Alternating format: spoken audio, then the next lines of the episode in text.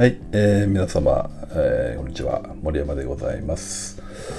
えー今回はですねあのーオンラインセミナーのポイントということでね、まあ、オンラインセミナーをこう今ねこう行う側いわゆる講師側だとか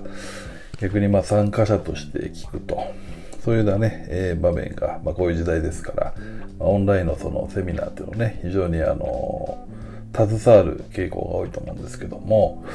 まあ、今回はそのオンラインセミナーの講師ですね。そちらの講師側の視点で、まあ、ご紹介をねしていきたいと思います。よろしくお願いいたします。えーまあオンラインセミナーのねポイントになりますけども、まあ、考え方はもちろんいろいろねありますが、まあ、そのまずねその1ということでね、えー意外とね見落としがちなポイントなんですけどもそのセミナーのね紹介の内容を確認するってことなんですよ。でね、えー例えばそのセミナーをやるにあたってあの事前にその、ね、チラシとかねまあホームページとかランディングページとか、まあ、一応その告知ですよね。セミナーやりますよって。もちろんそれがないとあの知らないわけですからセミナーやることをね。参加者の方も来れないですよね。ですから必ずセミナーをやるにあたってね宣伝告知という形でお知らせをすると思うんですよ。でその時にねチラシだとかホームページだとかランディングページだとかブログだとか、まあ、いろんな媒体でアピールされると思うんですけど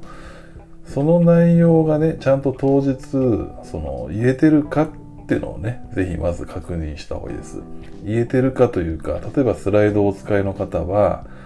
スライドにねそのよく主な内容とか喋る内容が箇条書きでよくありますよね。こういうこと喋りますよって。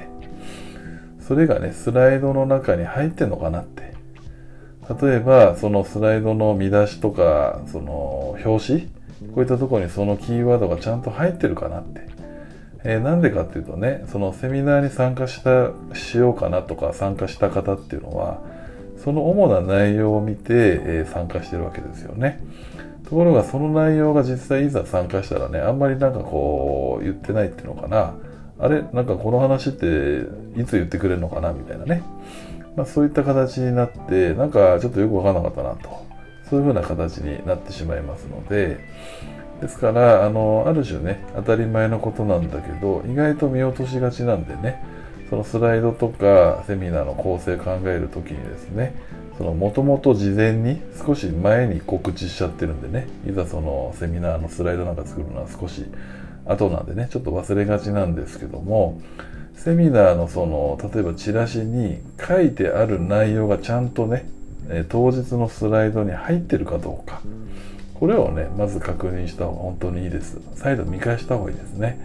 そして、えーその内容が聞きたくて来てますので最後にねセミナーの。もう一度その主な内容に対して再度結論を述べてあげる、ね、という形で今日はこういうことに関してはこうですよと。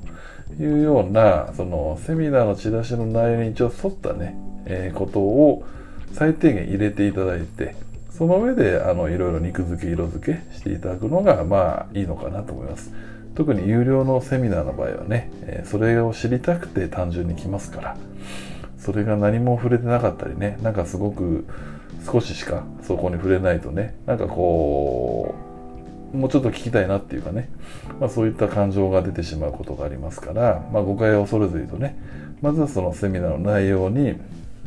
対してある程度はしっかり盛り込んだ上でその上でねアレンジしていくとそういうまああ構成をねされるといいんじゃないかなと思います。ということでね、えー今回はオンラインセミナーのそのポイント、えー講師編とその1ということでございました。ということでね、えー今回ここまでさせていただきます。最後までお聴きいただきましてありがとうございました。